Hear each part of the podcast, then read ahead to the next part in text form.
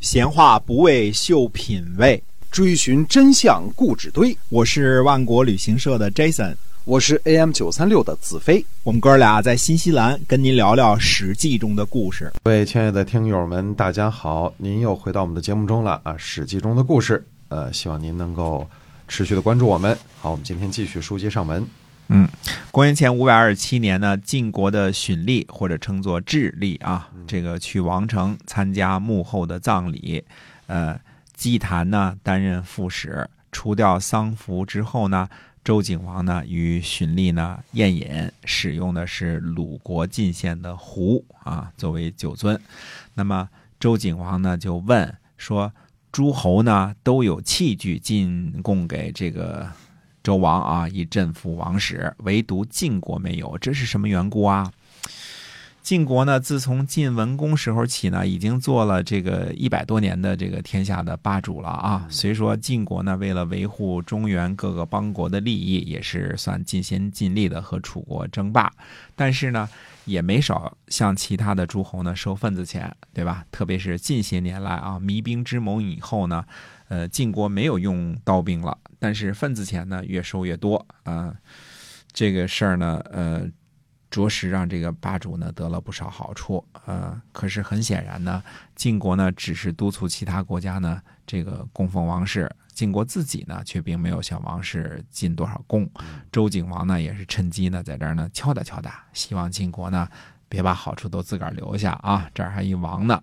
那么荀立呢就说呢，让这个姬谭来回答这个问题吧，对吧？这个这个姬谭就说呢，说诸侯受封的时候啊，都从周王室那里得到了宝器，用于镇抚自己的国家，所以呢，能把仪器贡献给周王。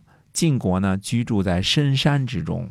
呃，戎狄呢和我们为邻，远离王室，天子的威服啊不能够到达，对付戎人还来不及呢，怎么能够进献宝器呢？那么姬谭说的呢，显然也是推脱之词啊。这个晋国还呃没穷到这个份儿上的哈，这个什么住在深山里之类的啊，没那么惨啊。这个呃。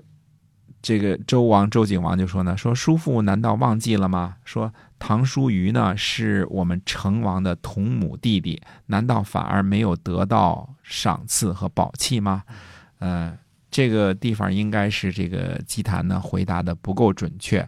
从各个时期的史料看来呢，周初呢得到周王室这个赐给宝器的国家呢应该有四个啊，这个鲁国、魏国、齐国和晋国，啊，当然也可能是年代久远了，祭坛呢不知道啊。那么周景王呢就接着说说。密须国的鼓和他的大鹿，大鹿呢就是车啊，大的车啊。说周文王呢得到以后呢，因此而举行了盛大的阅兵仪式。呃，这个倔拱的皮甲，周武王呢得到它之后呢，战胜了殷商。呃，唐叔虞呢接受了这些，居住在三星的分野，就是这个山西这个地方啊。呃，统治着夷狄。那么以后呢，周襄王呢？又赐给晋文公大鹿和戎鹿，这是两个啊，一个是呃民用的车，一个是战车啊，啊大鹿和戎鹿，但是都是级级别很高的，这个装饰的很漂亮的车啊。那么还有什么呢？还有斧钺，还有黑米酿的酒，红色的弓，还赐给他勇士。晋文公呢都接受了。晋文公保有南阳的土地，安抚东部的诸侯。那。这些不是宝器又是什么呢？嗯，因为是在晋文公那时才开启南阳，就是河南这一部分嘛，河的黄河的南边嘛，对吧？那么说有了功勋呢，不废弃；有了功绩呢，记录在册。用田地来奉养，用仪器呢来镇抚，用车服来表彰，用旌旗来显耀，子孙不忘，这就是福啊！这种福泽都没有记住，叔父您在想什么呢？哎，这是祭坛的这个驳斥，这个祭坛说的这个没有得到宝器这回事儿啊。周景王呢话锋一转就说呢，说往昔祭坛你的元祖呢叫孙伯衍，可见这个季姓啊，这个元祖也是姬姓的啊。说管理着晋国的典籍，主持国家大政，所以呢这个姓氏呢被称为季氏，就是季典籍的籍哎，季氏，哎。那么到了辛酉的二儿子董，到了晋国呢，做了晋国的史官，称为董氏啊。董姓的由来大家知道了啊，也是周王派的官儿啊。呃，那么这个就是董姓的由来。你呢，姬坛呢是管理典籍的官吏的后代，为什么忘了这些呢？嗯、姬谭呢，对于周景王的提问呢，无法对答。看来，对于熟悉典籍和历史这方面来说呢，姬谭显然不如周景王啊。周景王呢，在客人退出去之后呢，说姬谭的后代呢，恐怕不会再享有禄位了吧？他隶属典故呢，却忘记了自己的祖宗。这个就是我们有名儿这个成语，叫做“数典忘祖”。这个成语的由来，就是你只会数隶属典籍，但是却忘了祖先啊。那么祭坛回到晋国之后呢，就把这件事儿呢报告给了这个杨蛇书相。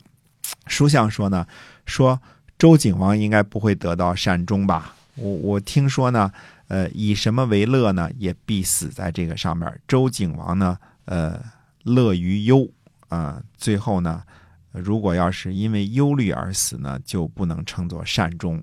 周景王一年之内呢，死了太子和穆后，这都是应该服丧三年的大丧。在丧事的时候呢，大宴宾客啊，而且呢又请求遗弃，这说明他呢非常的乐忧，这是非礼的。遗弃的到来呢，是因为褒奖功勋，不是来自于丧事。三年之丧呢，虽然尊贵，也应该服满。这是礼。周景王呢没有扶丧，很早就举行宴会，这是非礼。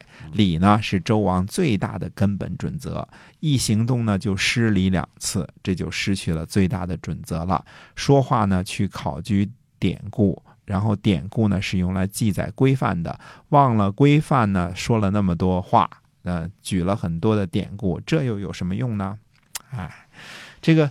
周景王呢是站在周王室的立场上来责备晋国的，呃，身为这个诸侯的霸主，收取天下的供奉，但是却没有什么进贡给周王室啊，还不如其他的诸侯，比如说鲁国呢。那么，所以呢，当然要责备一下晋国。至于数典忘祖的这个责备呢，说明周景王同学呢还是呃熟读典籍啊，这个博闻强志的，呃，估计呢是。A student 啊，优等生啊，优等生。这个，呃，只可惜呢，这个搞政治呢，并不是背书，也不是考状元啊。周景王呢，熟悉那么多典籍呢，其实没有什么政治上的手腕啊。书相呢，是站在晋国的立场说话的，代表的是霸主国家晋国的这个利益，对吧？责备周景王呢，本身不该在大丧，不该这个大丧在身啊，进行宴饮活动，更不应该呢，趁着丧礼呢，索要遗器。呃，责备这个呃周景王呢失礼了，书相呢呃责备周景王失礼呢，这个是没错的啊。可是反观一下晋国呢，晋国不积极主动的进贡周王室啊，是否也算是失礼呢？如果双方都站在自己的立场上，那就只能谁也说服不了谁。说既然谁也说服不了谁，那就还是实力说话，周礼靠边站。那实力说话，那肯定晋国的势力最大，对吧？哎，这个时候的晋国呢，也是没有什么贤明的君主了。实际上呢，晋国这个叔父呢，呃，早已经被群臣给架空了。呃，说话算数的呢是六大家族啊。这个，呃，国君呢只管这个住着高大的宫殿，这个无数的美貌妻妾，然后听音乐、喝美酒，带着鹰犬去打猎，也就这些事儿而已了啊。呃，晋国的国君呢，觉得可能生活无比的美满啊，这个别无所求啊。是是啊，那么这种呢，利家大夫掌控国家局势的情况呢，当然就没有什么闲钱去供奉周王室了，而且这个隔着一挤的嘛，也用不着忠于周王室啊。那么伺候这个交涉淫逸的国君还很吃力呢，所以让群臣当家呢，当然就会。照实力说话，不在乎周王的礼数。对，哎，可是问题是呢，在这场政治游戏当中呢，周王室和各国国君呢，其实是绑在一起的。既然诸侯可以架空天王，呃群臣就可以架空国君，对吧？嗯这是一事之两面嘛，对吧？对哎，诸侯的国君们呢，这个日子呢也也不会太长了，甚至于比周王室呢还会更早的衰落。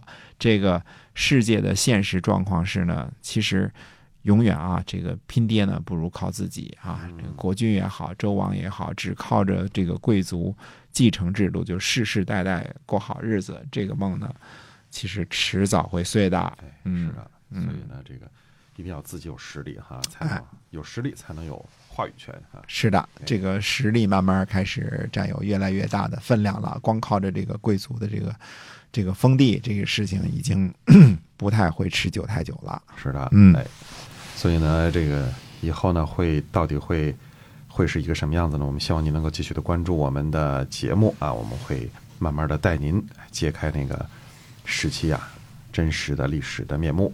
好，我们今天呢《史记》中的故事就先跟您分享到这儿，感谢您的收听，我们下期再会。再会。